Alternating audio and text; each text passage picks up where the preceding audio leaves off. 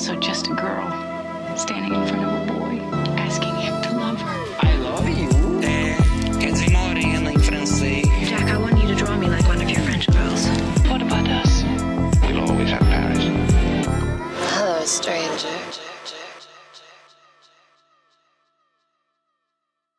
Olá pessoal, tudo bem com vocês? Eu sou o Thiago Maia. E eu sou Larissa Maia. E eu sou Gabriel Carvalho. Hoje Larissa, Gabriel e eu estamos aqui para falar de um filme ilustre, não tão ilustre, enfim, uma releitura do clássico Pinóquio da Disney, dirigido pelo Robert Zemeckis, esse diretor aí tão querido, tão ou famoso, às vezes querido, mas sempre muito famoso, né? Diretor de De Volta para o Futuro, Forrest Gump, entre outros. Enfim, é, é uma releitura, como eu disse, do clássico Pinóquio da, da Disney, um filme que eu devo ter visto há pelo menos uns 23 anos, assim, 20, 22 anos talvez. É, então, até comentei com, com Larissa sobre a minha falta de memória dos aspectos específicos da história do Pinóquio quando a gente foi assistir essa releitura, mas também para falar sobre, sobre essa releitura de Pinóquio. É, queria te perguntar, Gabriel, se você gosta do original, se você tem alguma memória do original, se você foi, é, enfim, já meio puto de fazerem live action de um filme supostamente tão querido. Enfim, queria saber de você. Então, Thiago, é, em relação ao original, quando eu era pequeno, eu lembro de ter coleções em, em VHS dos filmes da Disney, né, dos grandes clássicos da Disney, eu acho que eu tinha de quase todos. Um deles era Pinóquio. Não sei porquê, não sei se foi a minha avó que me deu, já falecida, esse VHS, mas foi um filme que marcou a minha infância. Acho que a minha relação com Pinóquio acaba sendo muito próxima da minha avó e acaba sendo um pouco nostálgica, porque a minha avó me deu um, um Pinóquio de madeira, né? Quando, quando eu era pequeno, que eu ainda tenho. E aí eu. A minha relação né, com, com o Pinóquio acaba. Não, não era o Pinóquio da Disney especificamente, né? O Pinóquio com o chapéu amarelo, a, pena vermelha, aquela roupinha, os olhos azuis, né, aquele formato, né, o Pinóquio mais da literatura. Só que o filme da Disney acaba vindo junto, né? E, e o, é um filme que, que, que traz, né, que suscita um pouco dessa nostalgia, dessa memória afetiva, um pouco de forma automática, por conta do fato de que a música tema de Pinóquio, né, When You Wish Upon a Star, é a música tema da Disney até hoje. Então você assiste qualquer filme da Disney, você tem uma relação com qualquer filme da Disney, qualquer que seja, você acaba tendo uma relação é, por osmose com Pinóquio. Mas eu também, né, pensando Pinóquio enquanto obra é, à parte, né, um filme de 1940, eu acho que é um filme basilar, essencial para o que a Disney, de certa forma, fez ao longo desses últimos 90 anos, eu acho. O Felipe Leão estava escreveu isso sobre o novo filme do, do Pinóquio do Zemeckis. Ele mencionou a questão moralista dos filmes da Disney. Os filmes da Disney, né, os filmes animados, eles cresceram junto com gerações de crianças e uma de suas funções, uma de suas consequências foram lições morais, né? Foram de certa forma professores né, em termos de virtudes, em termos de bem e mal, em termos de certo e errado para gerações. O que eu penso acerca de Pinóquio é que, enquanto em boa parte dos filmes, na maioria dos filmes, essa questão moralista ela vem né, um pouco pela tangente, acho que o Pinóquio é, é, é, na essência, é na raiz do negócio, e é por isso que eu acho que é um filme que, que entende muito bem essas implicações. O arco do personagem é um arco que se assume desde o princípio como arco moral do que é ser um menino de verdade. E é um filme que vai como. Acho que os melhores filmes da Disney nessa época, de forma um pouco episódica, né? É, crônica, narrando né, o personagem. A gente tem a memória muito do Pinóquio com o nariz grande, sendo que no filme o Pinóquio ele só tem essa questão né, do nariz dele crescer uma vez no filme, numa cena específica. Não é algo que, que perpassa toda a narrativa do personagem. É apenas um momento em que o Pinóquio aprende a não mentir. E aí, no momento seguinte, o Pinóquio aprende a não usar droga, né? E que ele fica bebendo e ele fica também fumando, né? Na cena é, icônica que assustou é, milhares de crianças em que o Pinóquio é transformado, quase transformado, né, num burro. E isso também tá no, uh, nesse, nesse novo filme. E aí nisso, né, o, o Pinóquio ele, ele vem muito no, no, meu âmago mais, mais infantil, mas também é, é, um filme, apesar né, desse momento de horror, é um filme que acaba sendo um pouco um, filme de zona de conforto para mim, e por isso é um filme que eu reassisti, se não me engano, no ano passado, no início do ano passado, tinha conseguido o Disney Plus né, de, de um membro da família, e nisso eu quis assistir junto a todos os filmes do, dos Muppets, né, que é a minha outra relação próxima com o produto Disney, também o filme do Pinóquio. E é um filme que manteve-se, né, em termos de qualidade, enquanto quase que 90% dos filmes da Disney você reassiste eles caem um pouco, né, em comparação aqui ao valor que eles tinham nas nossas infâncias, acho que o Pinóquio se manteve, tanto pelo, pela, pelo padrão, né, pela qualidade estética, em 1940 é um, filme, é um ano em que Pinóquio é lançado também com fantasia, né, que é esse grande evento, né, o Walt Disney querendo fazer é ópera, querendo fazer é, animação casar com música clássica, então tem essa pretensão. E ele vai, né, numa sequência de filmes que tem, né, uma crescente na né, estética, um padrão de qualidade que acaba depois caindo, né, quando os Estados Unidos entram na guerra e os filmes vão se tornar os filmes da prática, né, de, de boa vizinhança, né, o Alô Amigos, Você Já Foi à Bahia, entre outros, e depois filmes que são coletâneas de curtas para só depois dos anos 50 voltar e no final dos anos 60 decair novamente.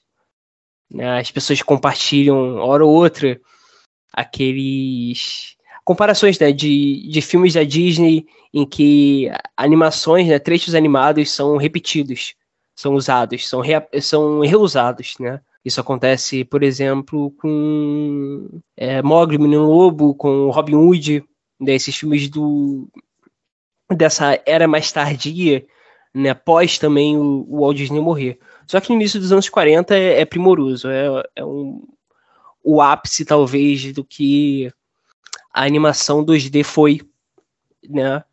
E que você reassiste hoje e você continua deslumbrado pelo que, que aquela obra, né, atinge, né, maleabilidade, decupagem, até como porque quando você está né, animando, você costuma pensar plano a plano de forma um pouco compor, de fato, né, o plano e o que está em mais, o que está na tela.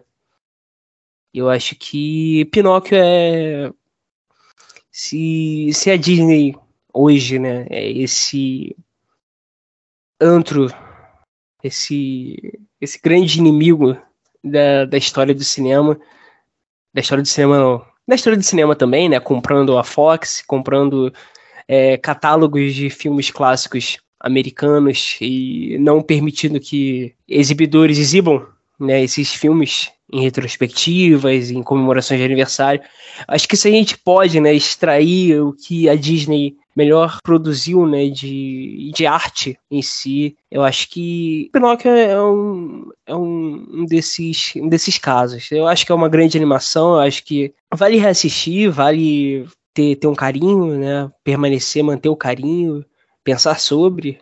Eu acho que é complexo em termos e de moralidade né, em relação a, ao seu personagem principal. E, e, é isso, né? É, é uma pena que seja tão icônico por um lado e por outro tenha sido né, relegado a esse lugar de lançamento direto em streaming. É uma pena que tenha sido tão importante em, em tal período e nesse novo, né, em que as obras não são, né, obras de arte, são conteúdo, Então, você não está fazendo o remake, o reboot, no, a refilmagem do Pinóquio em live action porque você tem uma proposta estética diferente, ou então você quer brincar com alguma coisa, ou fazer alguma coisa diferente, ou então tem outra vi visão, né? E sim porque você vai ter mais um filme para você colocar no catálogo e para você dar essa possibilidade do usuário, né, do, do, serviço de streaming, assistir aquele filme tanto na animação quanto no live action. E é isso, é conteúdo, é simplesmente mais coisa para você colocar no estoque e, e menos uma coisa para você é, pensar, refletir, sentir, é, passar adiante, pensar adiante. E é, é, é acaba sendo né, um produto fadado ao que ele se torna no fim das contas, por mais, né, depois desse meu monólogo é, um pouco alongado, que seja o Robert Zemeckis, né, dirigindo o filme, que é um, um cineasta a qual tenho, tenho um certo carinho. Mas é isso, resumo, Pinóquio 1940 bom, é, situação dos live actions ruim, é, Pinóquio novo ruim assim, você falou muitas coisas, né? E, dentre as coisas que você falou, acho que tem alguns pontos que eu gostaria de destacar, porque eu também pensei sobre. Inclusive, você falou sobre o Felipe Leão, né? Eu estava lendo aqui a crítica dele, no, crítica, assim, os comentários dele no Letterboxd sobre essa moralidade, né? Ele fala que detesta isso na Disney. E eu gosto disso, assim, não, não me incomoda. É, como essas lições são passadas e, como como essa referência de bem e mal ela é pincelada ali em cena, tanto nos filmes antigos como acho que nessa tentativa de modernizar e contemporaneizar histórias e, e questões morais e éticas que são diferentes para a gente hoje, né? Eu acho que se perde um pouco a mão nesse momento, mas não só isso, assim, acho que a crítica nos live actions no, no geral, assim, é, que eu acho que existe um empobrecimento mesmo de, de história do que está sendo contado ali. É, e aí a gente chega aqui no Pinóquio. Acho que o Pinóquio é o, o filme dessa última leva que a gente tem mais é, comparações claras para se fazer. Esse fato do Pinóquio não mentir mais. No, no, primeiro filme, ele mente várias vezes, o nariz dele cresce e volta, cresce e volta, cresce e volta várias vezes ao longo do filme. Nesse filme isso só acontece uma vez, sabe? Dá uma rabada aqui no Nesse filme isso só acontece uma vez. Você tem certeza que no filme original o nariz dele cresce várias vezes ao longo da história? Que eu lembro disso acontecer uma vez, justamente Nossa. naquela cena. Então, eu não sei. É, eu acho que é, é mais efeito, tipo, do personagem ter sido, né, nas décadas seguintes, a gente pensar ele a partir disso. Mas no filme original, isso acontece naquela cena da, do que ele, que ele tá preso. Engraçado, tá vendo? Isso é uma boa coisa para a gente até falar sobre, porque na minha impressão de filme, né, o que eu lembro da minha infância e tudo mais, o Pinóquio era um boneco, um garoto muito mais mal criado, entre aspas aqui, do que ele foi retratado dessa vez. E aí você vai poder falar que você viu o filme recentemente. Porque esse garoto que eu vi no último filme, ele não é, enfim, problemático em nenhum. Não, eu também acho que no filme original ele também não, não é problemático. É mais como se fosse realmente esse boneco é, vazio de concepções morais, culturais e você vai jogando coisinhas para ele, vai jogando ideias para ele. Ah, você não vai ser então uma estrela de, de espetáculo, não vai participar do show das marionetes. E ele vai pegando aquilo e vai repensando aquilo. E tem aí o personagem do, do grilo falante, né, para ser essa personificação de uma consciência e esse embate, né, de, de perspectivas. Mas ele sempre foi mais essa figura realmente pura em que existe é, essa, essa vertente, né, esses personagens que vão surgindo paulatinamente e vão tentando corromper né, aquilo, e esse embate contínuo, mas que é contínuo e é, assim como essa questão do nariz, episódico. O João Honesto, por exemplo, ele só aparece naquele momento.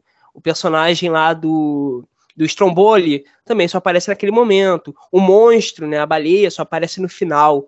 E aí você vai pe pensar, né, um filme como o Pinóquio de agora e você vai tentar vai existir essa tentativa de complexificação da história, que é algo que acontece, está acontecendo, né? Em todos os filmes da Disney, os filmes antigos da Disney, as animações eram simples, sempre foram simples em termos de história, foram simples, bem diretas. Bambi, por exemplo, é um filme que também é episódico. Você vai ter uma sequência lá do Bambi em que cada um, né, do Bambi e seus amiguinhos, é flertando, né, com seus pares animais e acasalando no final. E, e vão coisas acontecendo, simplesmente.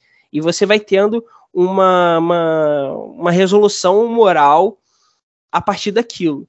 Mas isso, mas essas eram as boas histórias.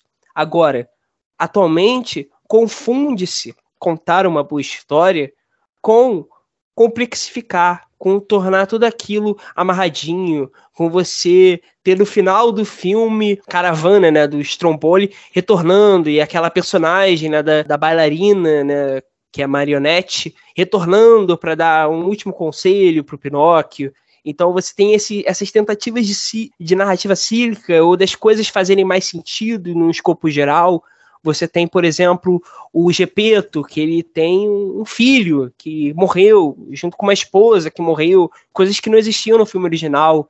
E teoricamente, né, o, o filho é, é, reencarna no Pinóquio, uma coisa do tipo. É, quando a, a, a fada azul né, lança o feitiço dela para dar vida ao Pinóquio, primeiro ele reflete no, no porta-retrato do filho, e depois reflete no porta-retrato do filho e vai para o Pinóquio, como se fosse essa, essa passagem. Dito isso, eu até me surpreendo que o filme ele não vai tentar fazer com que o João Honesto volte no final. Ele não vai tentar. Ele não vai, ele não vai tentar eh, fazer um filme de duas horas. Ele faz um filme de uma hora e meia com créditos que se alongam para uma hora e quarenta.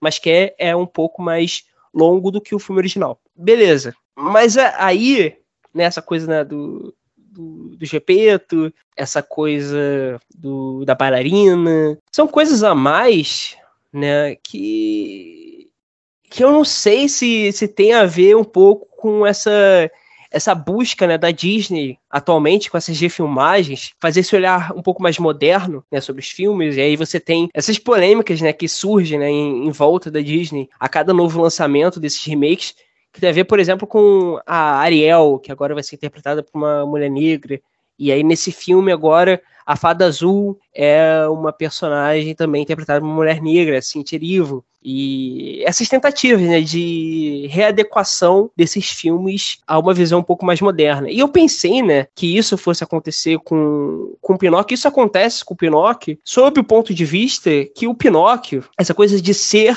um menino de verdade.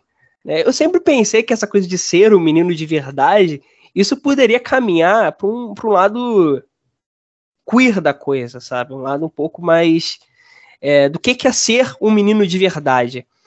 E isso é algo que o filme até faz, mas só que é, ele confunde fazer isso com dar background pro Gepeto, né? Com dar origem pro Gepeto. E aí quando vai fazer isso, faz de forma um pouco aporcalhada digamos assim, ele faz isso, né? O final do filme é diferente do final original. O final do filme, ele, eles são bem diferentes, né? Porque no filme de 1940, a fada azul retorna e transforma o Pinóquio num menino de verdade. Ele se torna um garoto, humano, com nariz humano, com mãos humanas, com articulações humanas. E nesse filme, isso fica um pouco para sugestão do, ah, ele já é um menino de verdade, independentemente de como ele seja. É isso. Eu, eu, eu fico. Eu acho que é o filme que notoriamente não conseguiu chegar nas pessoas dessa forma como gostaria de chegar. O filme que está sendo massacrado, o filme que está tendo uma recepção negativa que eu acho que, em comparação às recepções dos demais filmes da Disney, né, live action. Eu acho que é um pouco exagerada, porque senão era para ser um pouco para todos esses filmes da, da Disney. Mas o Pinóquio, de fato, não tá chegando enquanto memória afetiva, não tá emocionando como propõe-se, não tá, não tá redefinindo a, a roda né, dessa, dessa fábula moral como gostaria. Eu, no geral, eu, eu, me, eu me sinto eu me sinto assim, tendo uma interpretação parecida com a sua, Gabriel. É, talvez assim, se eu tivesse que elogiar alguma coisa do filme, falar alguma coisa que me, que me, é, que me agradou positivamente, assim, agradou positivamente é foda, né? Que me, assim, que, que me agradou durante o filme, ou vendo o filme, assim, é, eu acho que, por um lado, assim, o, o Robert Zemeckis, é, sendo um diretor de estúdio e tal, assim, é, é meio lamentável que, que ele não pode, ele não tenha tanto espaço para trabalhar dentro de uma fórmula é, enfadonha e tal, uma fórmula que meio que já deu, assim. É, eu acho que é evidente, e eu não sou, por, por, exemplo, Forrest Gump é um filme que eu não gosto, assim, não, não sei se eu sou uma maior fã dele, mas assim, é evidente que ele é capaz de, de, de fazer bons filmes, ele tem bons trabalhos, ele é um, é um diretor bom. Eu acho que, em alguma medida, ele traz uma identidade visual aqui para Pinóquio que não me desagradou, assim, pelo contrário, eu acho que eu acho que tem algo da, da, da forma como alguns atores estão, é, são, é, estão interpretados, por exemplo, tipo, eu acho que o Tom Hanks, por exemplo, é, é uma escolha que, que no contexto assim do filme é, dá, dá para entender, ele tá lá e ele vende muito bem o personagem lá do Gepeto, é, ou mesmo assim o, o, os, os pilantrinhos ali do filme e tal, sabe? Assim, acho que tem boas coisas visuais, assim, o, tem, tem, tem boa a mistura ali de, de CGI e, e, live action, eu acho que não fica assim tão forçada como se viu em outros filmes, então é para mim estaria muito longe assim de ser que nem você fala mesmo do, dos piores filmes da Disney assim, esse, dessa nova dessa nova geração, né?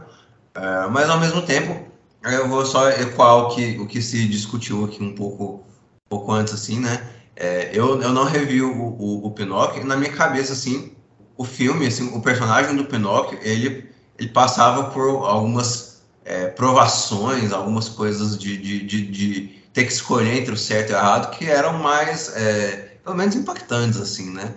E eu não sei se eu, se eu vou, se eu coloco, se a minha crítica ao moralismo do filme seria necessariamente a mesma crítica moralista que o Felipe Leão faria, se ele estivesse aqui na nossa conversa, né? É, mas é um filme assim muito conservador do ponto de vista assim de, de, de, de, de não é, eu acho de não provar esse personagem o personagem hora nenhuma eu acho que ele ele é posto para fazer uma decisão difícil assim para é, o, o, o, exemplo mais assim é, próximo a isso é aquele mais no fim do filme onde ele tem que optar por, por possivelmente é, sair, sair em turnê com a, a trupe de marionetes ou salvar o pai dele da baleia, mas é, não sei, assim, é um filme que teve... É meio óbvio, né? Ele vai escolher salvar o pai dele, né? Exato, não é uma questão. É, não, perfeito, perfeito, é, perfeito. É uma coisa que fica óbvia no contexto do filme. Então, o filme, ele... Né, eu acho que encanta ser uma palavra forte, mas ele, ele com certeza agrada em diversos momentos, no, no âmbito meio visual, no âmbito meio, é, meio da condução narrativa ali, mas é um filme é, muito seguro até meio para padrões Disney, assim, então, então eu acho que fica essa sensação de que, beleza, a gente sabe que a, que a, a Disney faz filmes que é para família e tal, mas mesmo sabendo disso, é, ainda fica essa sensação de que é um filme que no, ele no máximo vai assim é, vai não incomodar alguém, no máximo ele vai, ah, ok. Então, ele, ele é um filme meio que feito para não ser amado por ninguém, é, hora nenhuma, né? Não, ser amado, não ser venerado, eu não sei, assim... É... Não sei, assim, acho que eu, eu, concordo, mas ao mesmo tempo que eu discordo em, vários, em várias questões, assim, de vocês, porque eu não vejo é, com os mesmos olhos essa esse rebranding, assim, nessa da Disney nos últimos anos e, e do que ela tem feito. Eu acho que é uma tentativa de atualizar as histórias para um público diferente, uma geração completamente diferente. Tem um consumo completamente diferente, então eu acho que é, o fato do filme não ir para o cinema também está muito ligado com esse consumo dessa nova geração. Querendo ou não, é um filme infantil, é, a gente assiste porque a gente está aqui comentando e é um filme familiar na teoria, mas é um filme infantil.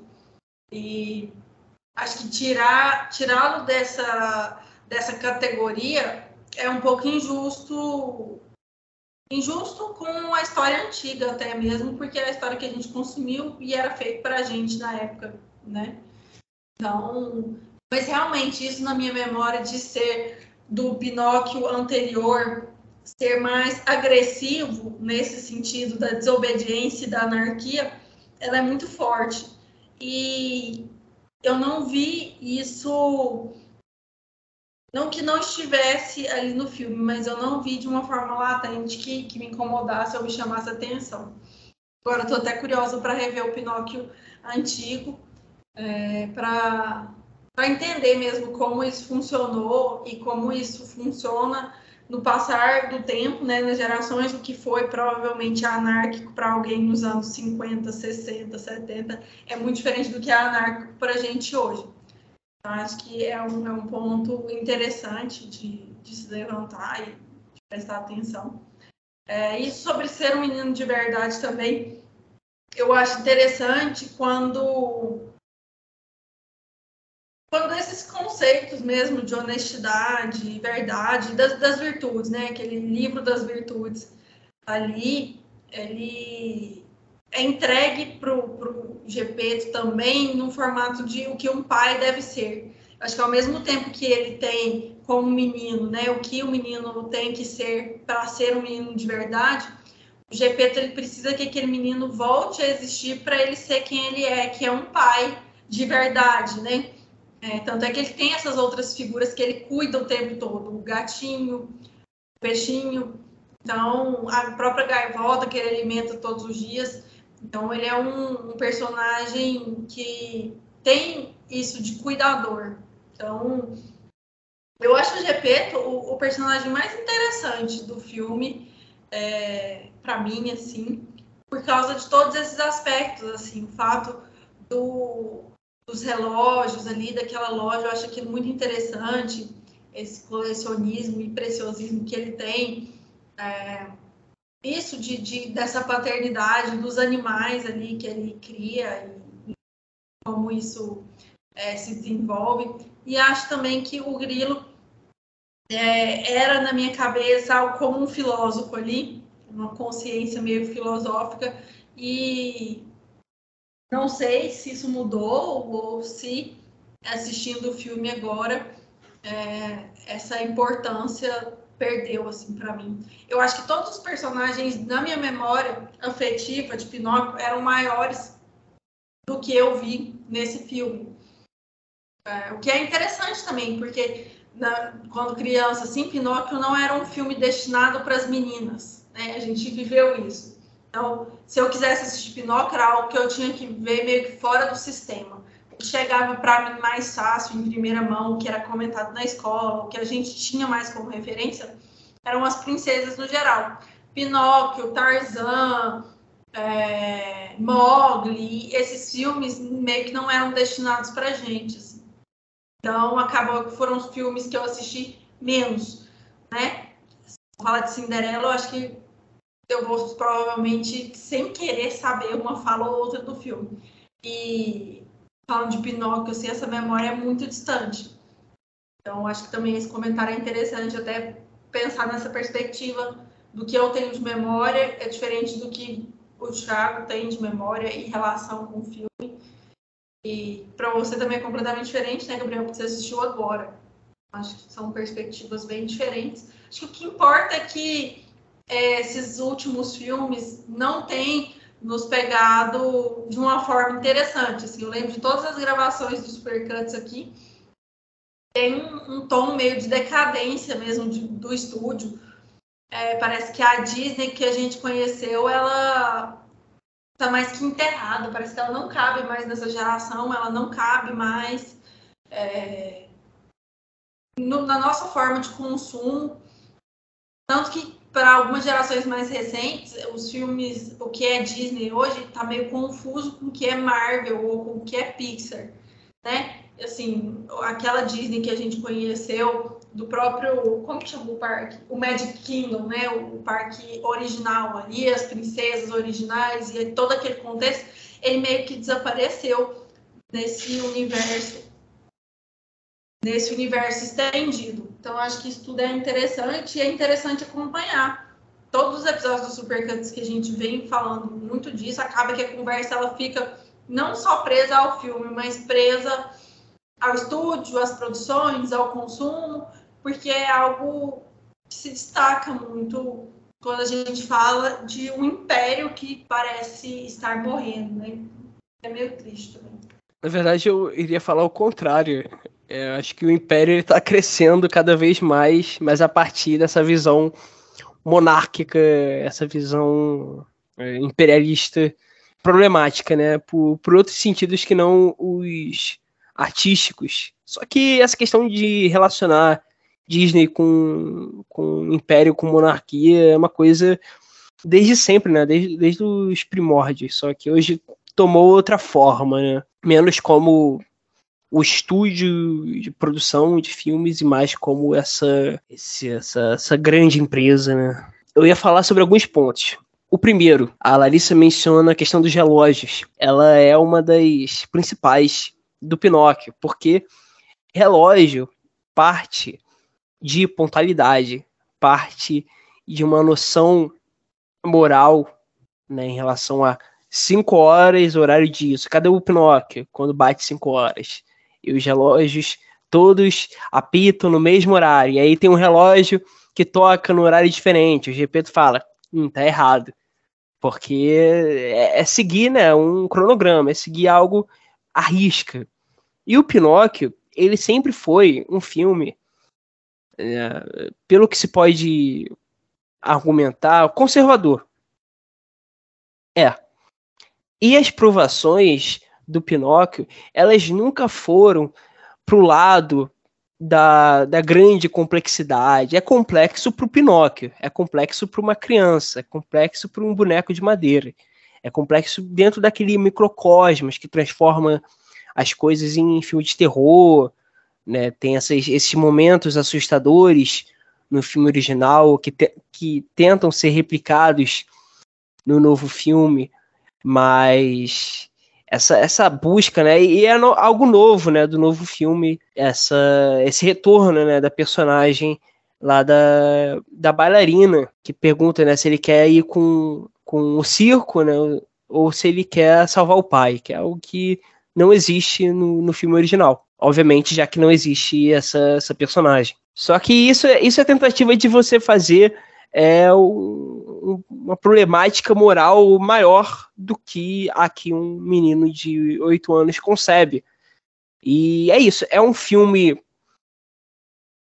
que vai para esse público-alvo, que tenta a cada questão implicada ao seu protagonista implicar as mesmas questões ao seu público-alvo, menos como de fato questões, porque existe uma noção muito explícita é, do certo e do errado. Não é certo, porque não é certo beber, porque senão você vai virar um burro. É bem é, chamativo. Não é certo você ir lá com o João Honesto, lá com o Gideão, né, que é o parceiro dele, para aquele show, porque você vai ser explorado, porque as pessoas vão tentar passar a perna por você. Não é certo você falar com estranhos na rua. Né? Um grande, é, uma grande lição que as crianças até hoje sustentam. Mas isso, né, o Pinóquio, e aí eu vou para a parte que a Larissa falou do público-alvo, o Pinóquio é um filme que eu assisti, eu nasci em 2000, é um filme de 1940, um filme que foi lançado 60 anos antes de eu nascer. É um filme que eu assisto no, no início dos anos 2000, assisto e reassisto algumas vezes, né, durante a minha infância. E é um filme que, teoricamente, as crianças continuariam assistindo. Porque eu assisti. Por que, que as crianças atualmente não assistiriam? Porque elas assistem as coisas no streaming. O Disney Plus, justamente, trouxe né, o catálogo de filmes da Disney, algo que a Disney sempre teve muito receio em fazer. Ela sempre protegeu muito as obras dela, no sentido de que existiam alguns filmes da Disney que estavam eh, no cofre, né? Tinha um vault da Disney que ela guardava alguns filmes e ficava décadas sem relançá-los em qualquer tipo de mídia. Para que quando você tivesse uma comemoração especial, você relançasse aquela obra na comemoração especial e pudesse fazer mais dinheiro com aquela obra. Ponto. Mas isso dava valor para aquela obra, isso prestigiava aquela obra. Então o Pinóquio, ele vai ser lançado, não sei, é, em, em, Blu-ray em 2010. Eu, numa data exata para ser uma comemoração especial. Eu lembro, eu lembro algum DVD que eu comprei, que minha mãe comprou no final dos anos 2000, que tinha anúncio do lançamento comemorativo de quantos anos, sei lá o que, do Pinóquio. E era uma comemoração especial. E era um relançamento de um produto que não existia antes. Agora, todos podem assistir esses produtos da forma como eles quiserem. Eu lembro, eu lembro não, eu li, né, em relação aos filmes que a Disney produziu também nos anos 2000, que eram sequências dos filmes originais, né, você tem Cinderela 2, você tem Cinderela 3, esses filmes do Disney Toons, no caso, que era a empresa que fazia essas obras, não eram obras feitas pela Disney em si, não eram obras que chegavam aos cinemas. Quando o John Lasseter, que era o cabeça da Pixar, virou o cabeça da Disney, ele cancelou tudo isso. Cancelou todos os projetos, incluindo o projeto que seria um Pinóquio 2, que estava sendo desenvolvido. Por quê? Porque isso esculhambava, isso sucateava essas propriedades e essas histórias, esses filmes, né, que a Disney teoricamente, dava valor para elas. Tanto que a gente tem, por exemplo, o Mickey, né, esse personagem tão icônico, tão marcante da Disney, que não aparece no, nos cinemas desde quando? Por que, que a Disney não faz um filme do Mickey?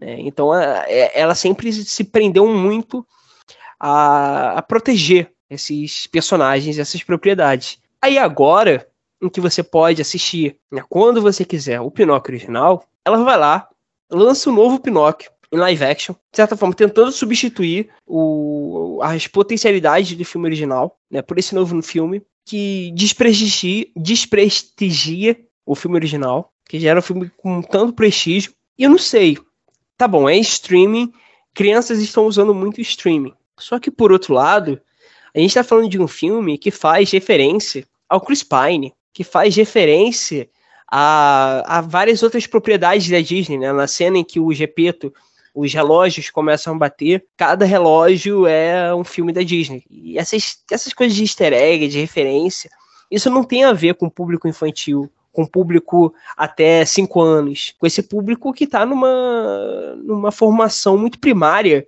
e que ainda não passou né, por esse processo de cultura pop que vai pegar né, os sete anos em diante. E nisso, eu acho que é um filme realmente muito complicado. É muito complicado também porque o Zemeckis, ele é o cara, né, para mim, um dos cineastas americanos dos últimos tempos que melhor tentou explorar as possibilidades da computação gráfica, né, do CGI, da tecnologia. O, o Thiago menciona o Forrest Gump. Forrest Gump é um filme em que ele coloca o Tom Hanks para cumprimentar alguns presidentes americanos, né, que já estavam mortos há décadas. Ele faz essa mescla entre imagem de arquivo e o Tom Hanks, né, filmado na atualidade daquela época.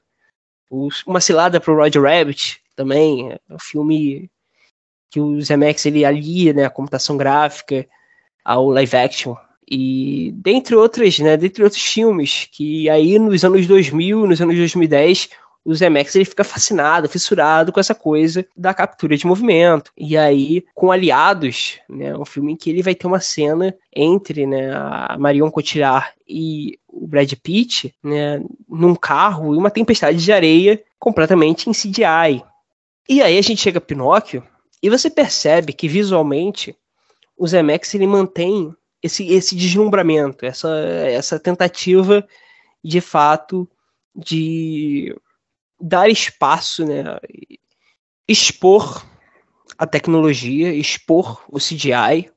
Tem várias cenas que são feitas em plano aberto, em que ele coloca o grilo falante na frente da tela, por vezes olhando para a gente, e ele posiciona no plano bem especifica, especificamente cada um dos personagens. O Fígaro fica aqui, o Pinóquio fica aqui, o João Honesto fica aqui, a Cleo fica aqui. Então ele mapeia né, essas figuras em computação gráfica pelo espaço de forma muito calculada. E aí, mas aí você chega numa cena posterior, né, lá pro fim do filme, que é a cena do carnaval, né? Desse, desse mundo que, diferentemente da animação, em que tudo era animado, você tem um mundo com essas crianças reais, mas que é um mundo de computação gráfica. E é um mundo que o pessoal tá vivenciando toda aquela explosão de, de doce, né? Aquela explosão hedônica, né? Sob a concepção de uma criança, que é um mundo falso. Né? E é um pouco um meta-comentário, segundo né, a interpretação do Pedro Straza, outro comentário que eu li no, no Letterboxd, em relação ao que o próprio filme, que a própria Disney se meteu, de você fazer esses espetáculos é, visuais que no fim das contas emburrecem a todos e que no fim das contas são são fúteis e são efêmeros e não, não se sustentam da mesma forma como Pinóquio de 1940 a 2000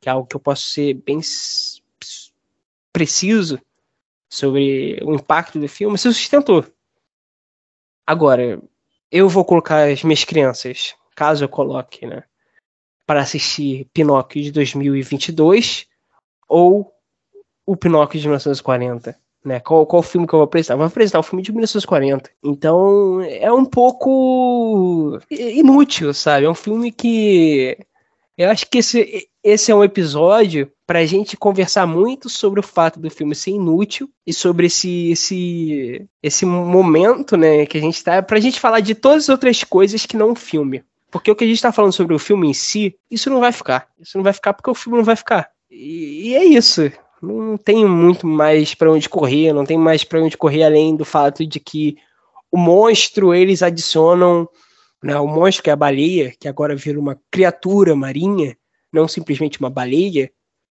e que tem né, umas, uns tentáculos, que é uma.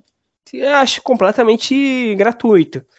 Talvez seja o Zemex querendo é, aparecer mais, com mais computação gráfica, com designs de personagens mais arrojados, talvez. Mas, por outro lado, eu acho que vai um pouco na linha da, da, da futilidade que esses filmes têm em termos de produção de conteúdo ficam. E não sei, acho que, acho que por exemplo, é, é um tipo de filme que impacta muito mais uma criança se a criança assistir esse filme numa, numa tacada só, né? Que é algo que é difícil de acontecer, mas que acontece, né? Dentro de um cinema, dentro de uma sala de cinema. Agora, se você lança isso no, no, no streaming, não sei, não sei, eu não sei como fica é, essa obra. Não sei como fica o apelo dessa obra para crianças mesmo. E mas para mim o apelo é, é, é quase nulo. Para mim é um dos piores filmes do Zemeckis, se não o pior. Nota 4, nota 4. Eu vou repetir a nota do Gabriel, é, viu? Eu vou dar 4 também. É, o filme tem, acho que coisas que me surpreenderam de um tanto assim, mas eu acho que era mais devido a uma, uma recepção muito negativa que eu vi, é, gente dando notas muito baixas, assim, lá, é, comentários muito negativos, que eu cheguei com expectativa baixa Eu me surpreendi, mas não muito, assim. Eu acho que é um filme realmente que não deixa, não, é, no fim das contas, ele não justifica muito a que ele veio e tal. E só, só, só para pegar uma coisa que você comentou, Gabriel, é, filmes desses, assim, passam uma certa noção de que a, Disney não, não, não tá muito aí, assim, não, não tá se ligando muito é, no que se refere à preservação dos filmes clássicos dela. Então, se esse filme vai ser o filme que substitui um filme clássico, assim, é, tanto faz ali para eles, é mais importante alguns assinantes ali a mais no Disney Plus e, pronto, acabou. Então fica o meu 4,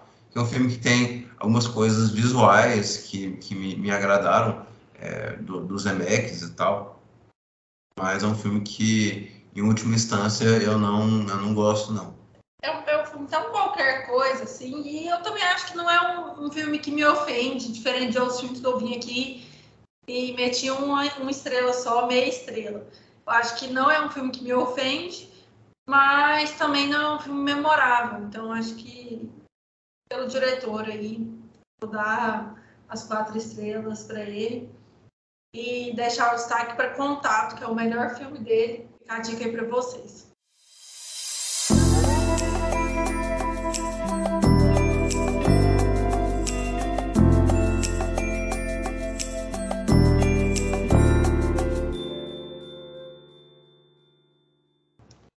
Vou começar então falando de tudo que eu tenho consumido nos últimos dias.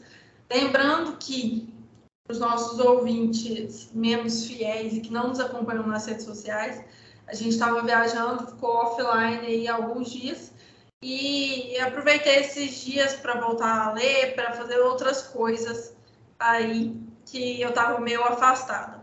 Então vamos lá, minhas indicações. Primeiro, eu vou falar sobre a série que eu estou assistindo nos últimos três dias aí, dois dias, eu comecei a assistir uma série na Apple Plus, que é produção, assim, acho que a última é recente, os últimos episódios saíram há pouco tempo atrás, chama For All Mankind, fala sobre a ocupação do.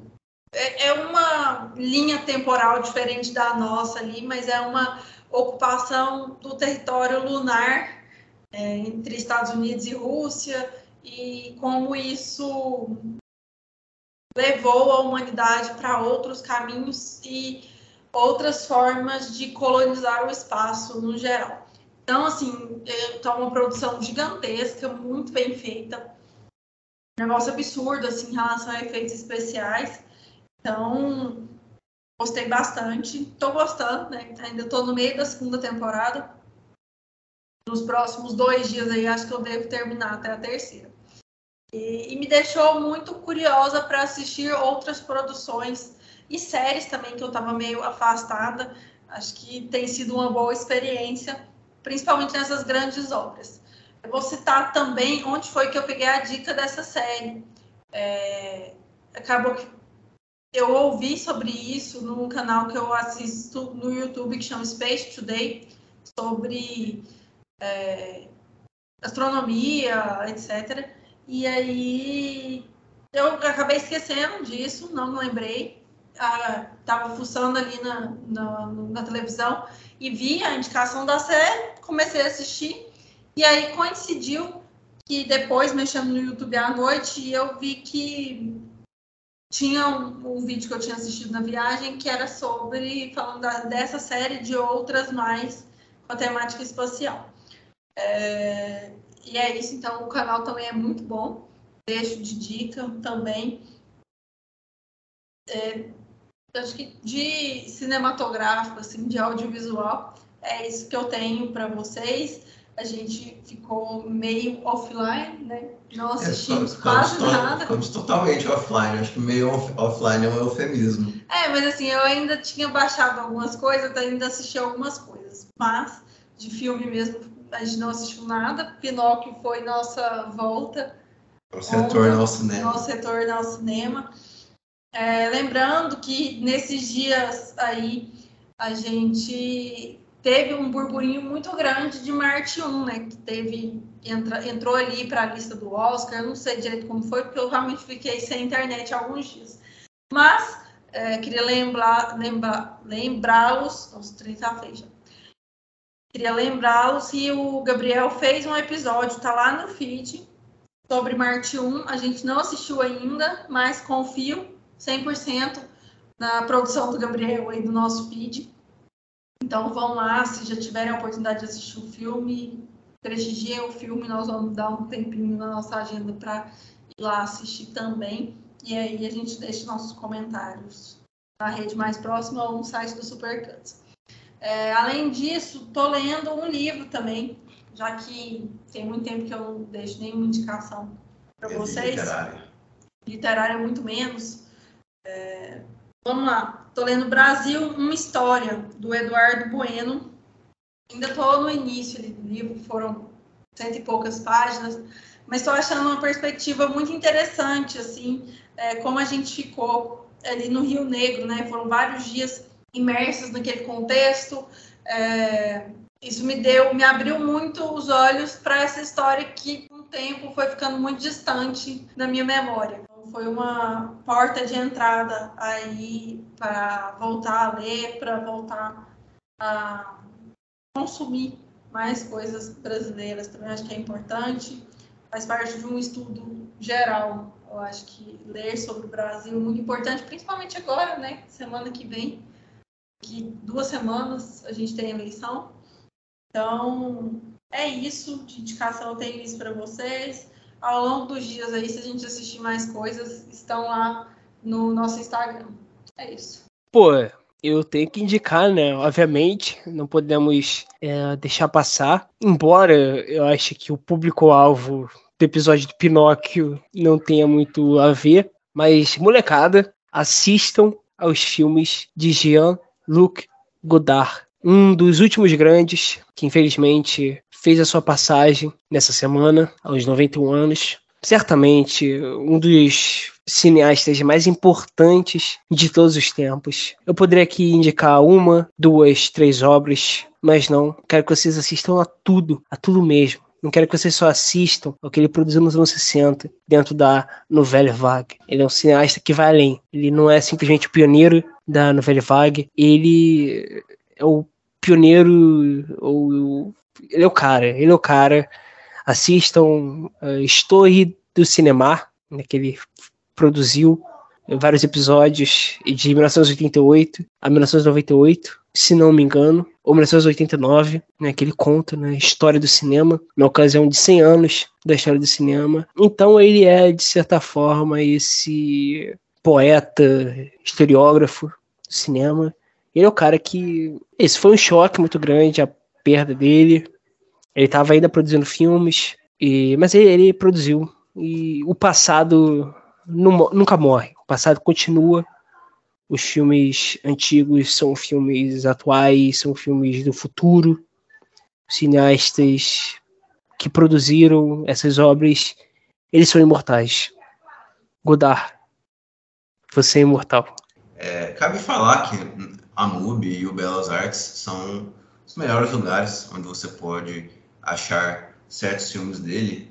É, inclusive, é, Acossado pode ser visto no, no, Belas Artes à la carte. Para quem assina lá, paga os. Acho que é R$ 9,90 por mês, vale muito a pena. Isso não é uma, uma propaganda do, do, do, serviço, assim, não. não mas pode ser. Não estão pagando interesse. ainda, né? Não estão pagando ainda, mas, é, enfim, é, acho que são os dois serviços brasileiros mais. É, os dois lugares de, de, audiovisual brasileiro mais adequados para se consumir os filmes do Godard, enfim. Fica, fica muito a dica, é um cineasta realmente especial mesmo, assim, é difícil, é difícil pensar cinema e não pensar sobre ele, não pensar da obra dele, mas enfim, fica, fica aí meu... Principalmente se você quer ser cinéfilo como a gente, Godard é uma porta de entrada para esse mundo. Muita gente chega aqui por causa dele. É verdade. Não é porta de entrada apenas, é porta de entrada e é porta de saída. Ele é princípio, ele é meio e ele é fim. É, amigos, amigas, muito obrigado a todos que escutaram o Supercuts hoje. É, deixar aqui o nosso abraço a todos vocês, nosso agradecimento a, pela audiência. E é isso, o Supercuts é arroba Supercuts. É, Thiago R. Maia, Lares BVP, Gabriel Carvalho. Ah, fora me seguirem nas redes sociais, eu, depois de um hiato de 10 meses, voltei a escrever críticas de filmes, né? escrevi sobre Não, Não Olhe, um texto que a Larissa, Pai, Larissa Maia deveria ler, né? ela que não gostou do filme.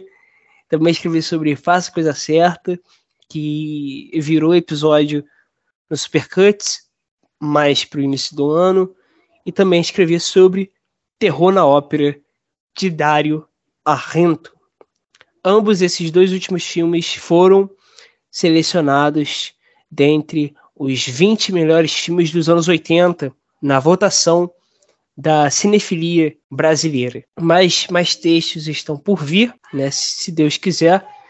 E é isso. Resumindo, acompanhe lá a produção de textos de Gabriel Carvalho no Cineplot, né, o site do professor Felipe Leão. É isso aí, pessoal. Um abraço, tchau, tchau e até a próxima. Pronto. Tchau, pessoal. Até a próxima. Tchau, pessoal. Até a próxima.